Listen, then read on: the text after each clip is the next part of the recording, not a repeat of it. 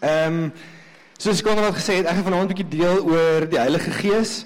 En ek dink dit is iets wat die laaste ruk op my hart is en ons praat baie as ons hier veral in worship is, dan sal ons praat, ons wil ons wil in step wees met dit wat die Heilige Gees doen. Ons wil hom nie mis nie.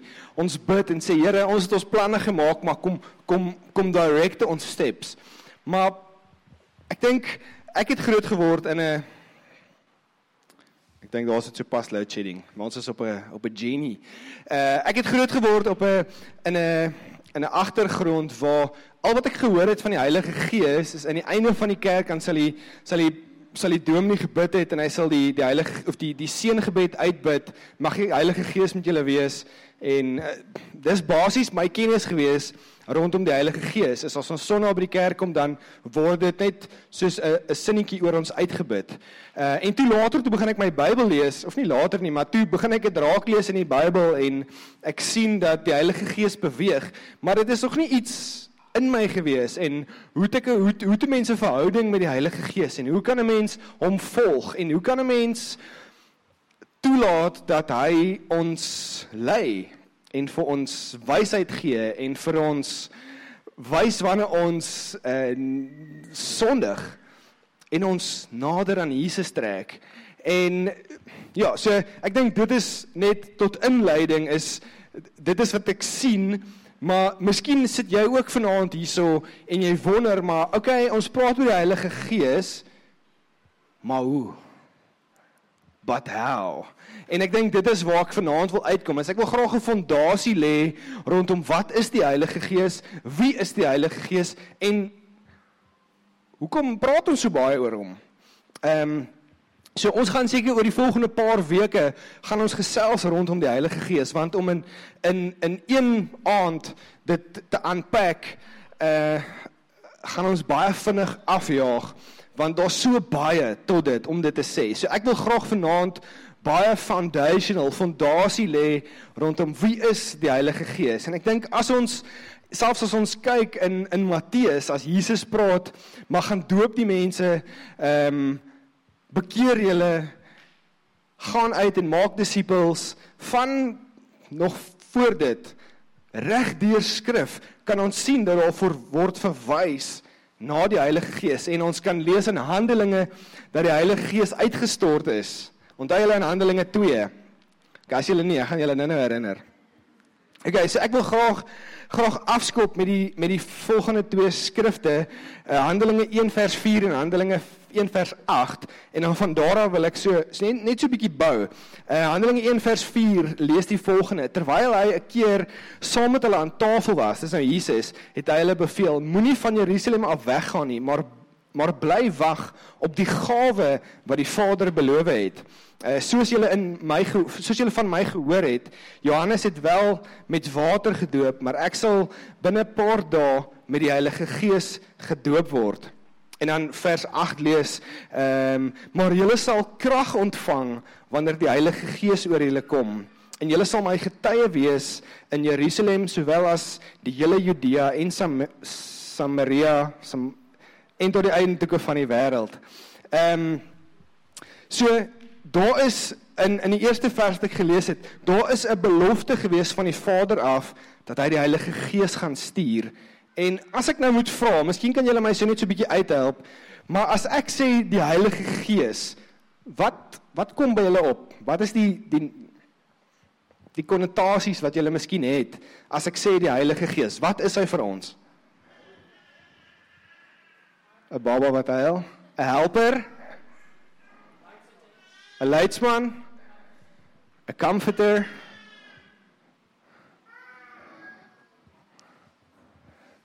Okay, kom ons gaan aan.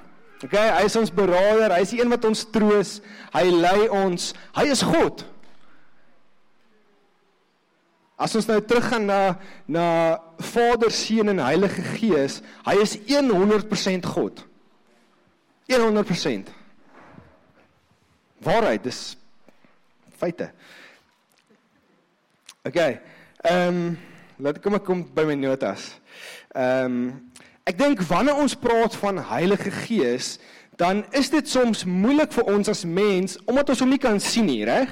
Is dit moeilik om om te sê maar dit is wat dit is. As jy in in Wellington rondry en jy ruik iets nie lekker nie, soos daar nou in die dorp 'n paar reuke is, ehm um, dan is dit maklik om te sê, "O, oh, dis die krematorium of dis die watervlei wat nie lekker ruik nie of dis dit of hulle pars of is die leerfabriek." So dis maklik om te sê, "O, dit is daai." Maar wanneer ons die Heilige Gees ervaar, is dit soms vir ons moeilik om te sê, "Maar dit is die Heilige Gees." Hens jy hom nie ken nie. As jy hom ken, dan gaan jy weet dit is die Heilige Gees. En dit is hoekom dit belangrik vir ons is om nie net te weet dat die Heilige Gees 'n God is daarbo en dit is hierdie mystical mis of in Engels is dit fog, F O G. Mystical mis.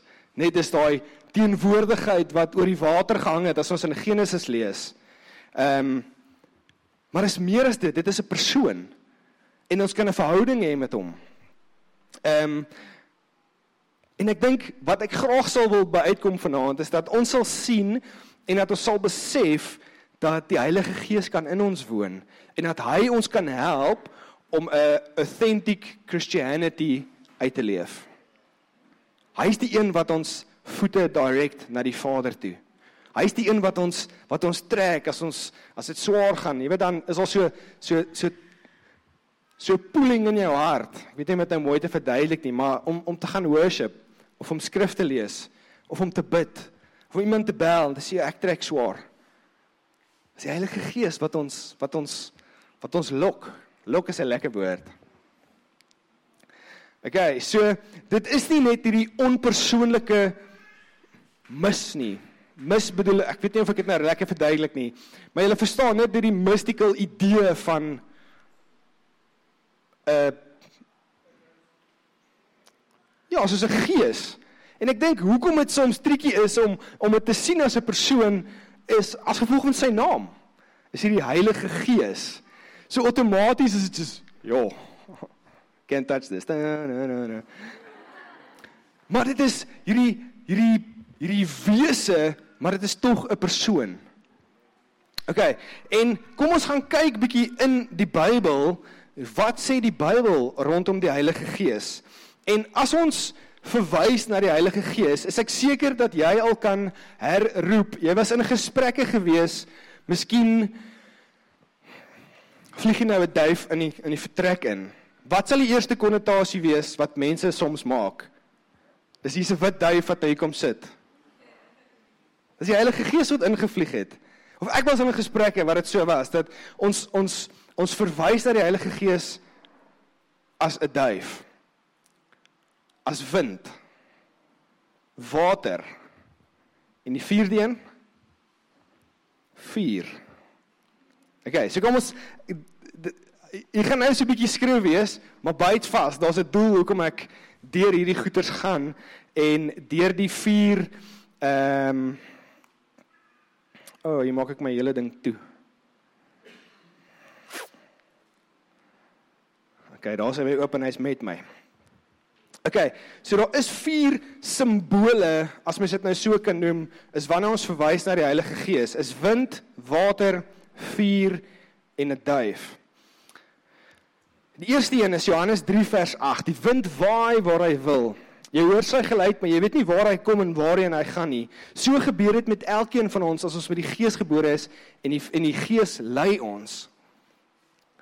Johannes 7 vers 37 is dit praat van die lewende water op die laaste dag, 'n groot dag van die hittefees, het Jesus daar gestaan en uitgeroep: As iemand dors het, laat hom na my toe kom en drink. Maar die een wat in my glo, is soos wat die skrif sê, strome van lewende water sal uit sy binneste uitkom. Dan Handelinge 2 Acts 2 vers 1 tot 4. Ek dink dis wat ek gestuur het.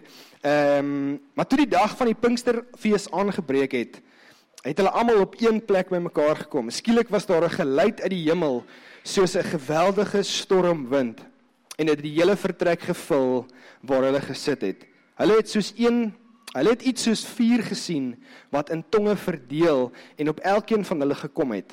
Almal is met die Heilige Gees vervul of gevul en hulle het in ander tale begin praat soos die Heilige Gees dit aan hulle gegee het en onder sy leiding gedoen.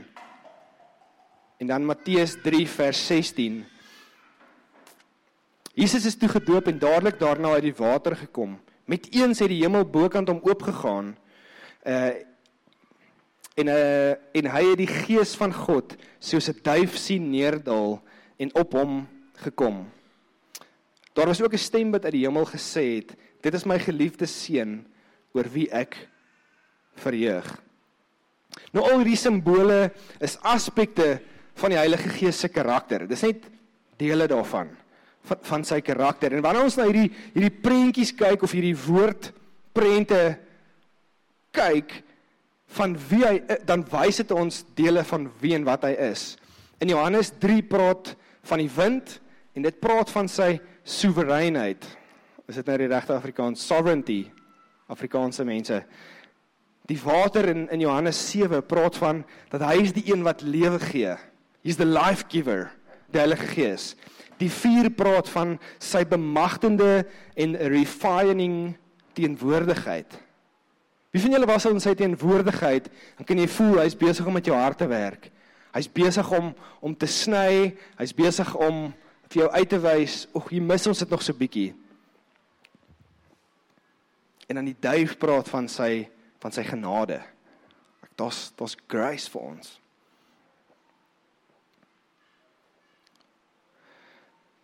En Jesus is duidelik in in in Johannes 17 wat toe hy gesê het, ek sal hom vir julle stuur.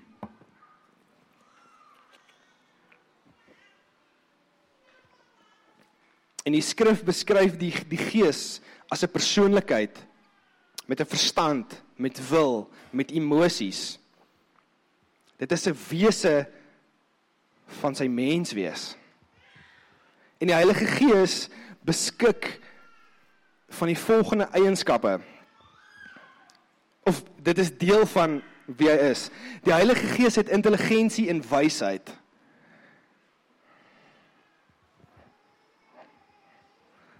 Okay, in Romeine 8 vers 27 sê dit en God wat die harte deurgrond weet wat die bedoeling van die Gees is want hy pleit volgens die wil van God vir die gelowiges.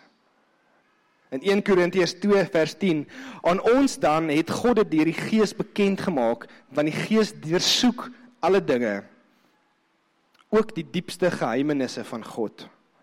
Efesiërs 1 vers 17 sê bid Nee wag. Bid ek dat God uh vir ons Here Jesus Christus, die Vader aan wie die heerlikheid behoort, deur sy Gees aan julle wysheid sal gee en aan aan aan hom aan julle sal openbaar dat julle werklik hom sal ken. Nou dit praat van die Heilige Gees het intelligensie en wysheid. Dit is nie net sommer hierdie mystical fog en as hy verveeld is dan jy weet okay Wally jy kan dit doen en Christine ek wil hê jy moet so intoe gaan. Nee, daar's doel. Hy's persoonlik met elkeen van ons en hy weet presies wat in elkeen van ons harte aangaan. Hy weet dat daar's 'n longing vir worship. Hy weet daar's 'n longing vir fellowship. Hy weet daar is 'n behoefte in finansies. Maar dit is belangrik vir ons om in step te wees met hom, om hom te ken en te volg waarheen hy ons lei. Want as ons hom nie ken nie, dan mis jy uit. In in kort en lank. In kort. So wanneer ons die Heilige Gees volg, dan is dit nie net hierdie hierdie being nie, dis hierdie persoon wat wysheid het. Dis hierdie persoon wat wat slim is. Nou as ek hulp nodig het iets met iets, dan gaan ek na mense toe wat wysheid het en wat wat slim is. En dis hoe kom ons na die Heilige Gees toe kan gaan. Want dit is wie hy is. Maak dit sin? Voel dit vir julle baie net puns gewys, maar ek dink dit is nodig want ek dink soms wanneer ons praat oor die Heilige Gees, is dit net hierdie term Maar dit is nie net 'n term nie. Dit is 'n persoon met wie ons 'n verhouding kan hê. OK. Die Heilige Gees het gevoel en emosie. Die Heilige Gees het 'n wil. Nou my dogtertjie sy word nou mooi groot, maar soos wat sy groot raak, besef ons dat sy 'n wil van haar eie. Net soos ek 'n wil van my eie het. So het die Heilige Gees ook 'n wil, maar dis 'n perfekte wil. In 1 Korintiërs 12 vers 11 sê, maar al hierdie dinge is die werk van die van een van die en dieselfde Gees wat aan elkeen afsonderlik 'n gawe sal uitdeel soos hy wil. Nou ons gaan nog kom by by om in tale te praat, om in 'n uh, 'n profesie te kan gee, om dit te kan uitlê. Daar's verskillende gawes wat die Heilige Gees vir elkeen van ons gee. Maar vir soms, ag vir, vir party mense gee hy net sommige van die gawes en vir ander gee hy nou weer van die ander gawes. En dit maak nie altyd vir ons sin nie. Want hoekom hoekom kry Wally daai een en ek nie daai een nie? En hoekom het Konrad daai een gekry, maar nie Matthew nie? En dit is die Heilige Gees kan kan gawes uitdeel soos hy wil.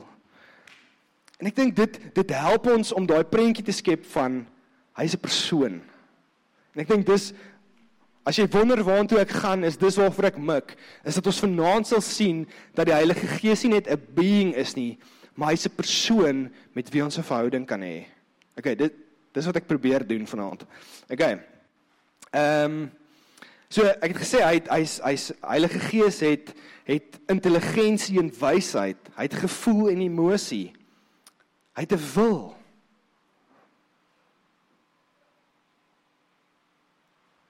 En hy's dis duidelik dat dit nie 'n onpersoonlike krag net is nie. Maar hy's lewendig. Hy's hier. Hy's hier vanaand. Ons het hom ervaar in worship. Hy het, hy het van ons steps kom direk.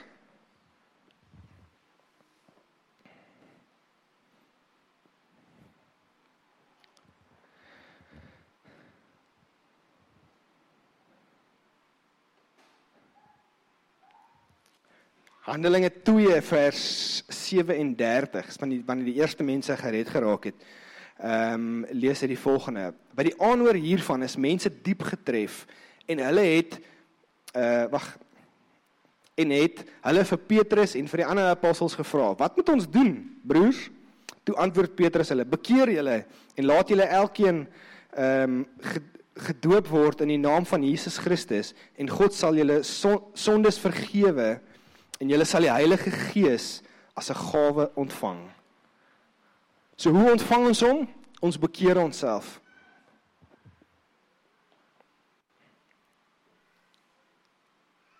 En in in Engels lees dit vir party mense maklik. Repent and be baptized every one of you in the name of Jesus Christ for the forgiveness of your sins and you will receive the gift of the Holy Spirit.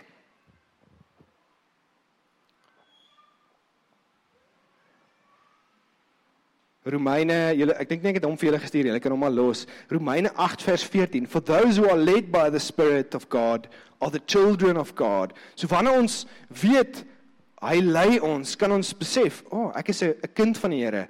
En wanneer ek nie sy leiding voel nie, maar ek is 'n kind van die Here, dan moet vir jouself vra, maar hoekom hoekom lei hy my nie?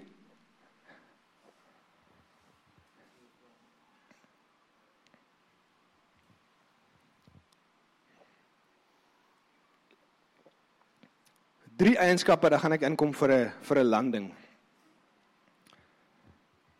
Dis wanneer ons kyk na die Heilige Gees, as ek elkeen van julle moet beskryf vanaand, dan gaan ek sê, okay, jy besit hierdie eienskap, daai ene besit daai eienskap en net 'n paar eienskappe van die Heilige Gees as 'n 'n helpende tool om te relate dat hy 'n persoon is en dat ons met hom 'n verhouding kan hê. Okay. Eerste ene is hy is alomteenwoordig.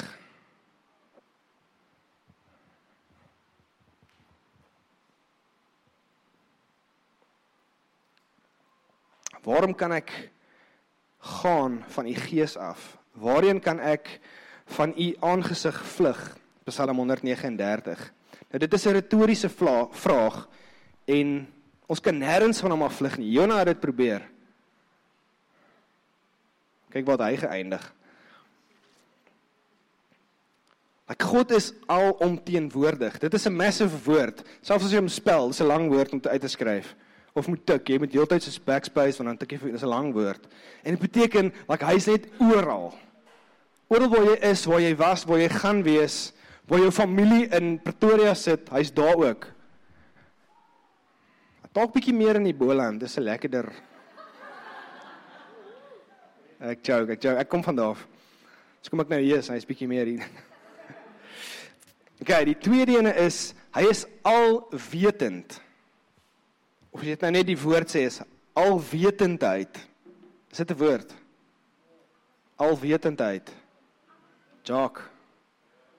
Thanks Yeshua. Okay, hy weet alles. Alles wat jy gedoen het en alles wat jy nog gaan doen.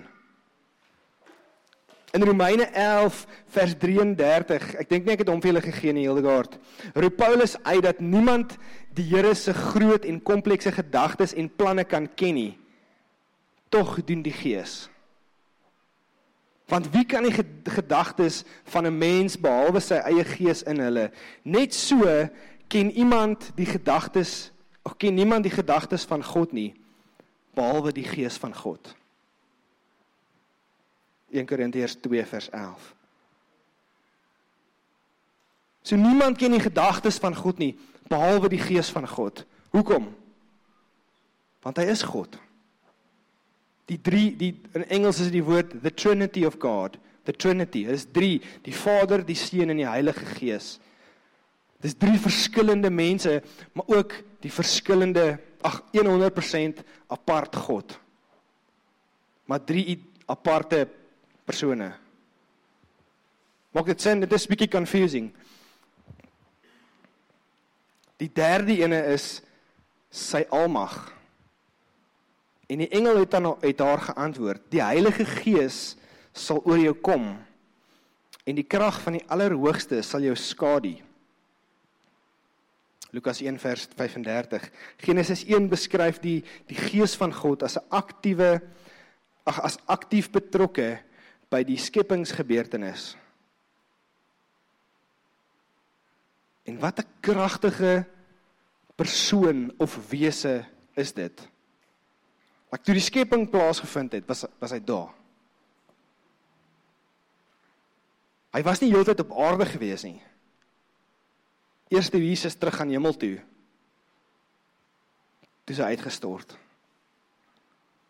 En die cool ding is as jy gaan kyk hoe Jesus saam met die disippels getravel het en en geminister het en hulle het hulle het notaboekies al uitgehaal of hulle iPads waarop hulle getik het in daai tyd.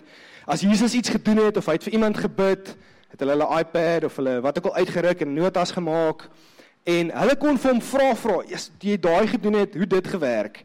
En hy kon vir hulle verduidelik. Hulle kon daai verhouding met hom gehad want hulle kon hom sien.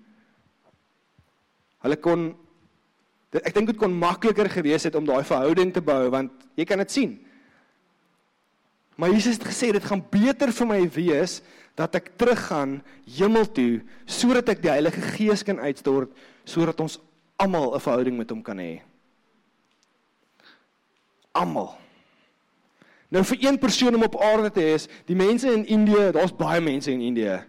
Laat vir Jesus om by hulle almal heeltyd te kon uitkom. Gaan gaan 'n rukkie gevat het, nê? Nee? Selfs in as hy net in Wellington was, vir ons almal om 'n verhouding met net met Jesus te hê. Ek weet hoe my skedule werk en is om met klomp mense koffies te drink, like jou budget en net om fisies tyd te kry, gaan tyd vat om die hele tyd verhouding met Jesus te kon bou. So uitgeweet, dit gaan nie werk nie. Hy wil hê dat almal moet by die Vader uitkom. So dit gaan beter wees dat hy gaan sodat sy gees kan kom. En wanneer sy gees hier is, het ons almal toegang tot die Vader. Want hy trek, hy hy lok ons. Hy maak ons honger vir meer. As ons iets mis, dan help hy ons. Ben, hierso het jy gemis.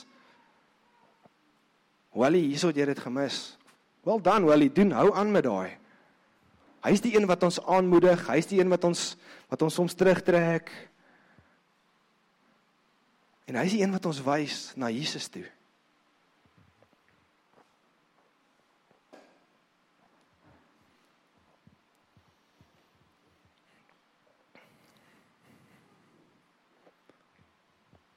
So die Heilige Gees is 'n persoonlike God waarmee ek en jy 'n verhouding kan hê. Dit is nie net hierdie being nie. So wanneer ons op Sondag bymekaar kom, wanneer ons op Woensdae bymekaar kom, wanneer jy by jou huis is, Maandag tot Sondag, het ons toegang tot hom. Dit is nie net as jy 'n elder in die kerk of jy is miskien 'n deacon of 'n community leier, want jy nou weet special privileges om vinniger internet boontoe te hê nie. Ek nee, ons almal het toegang tot hom.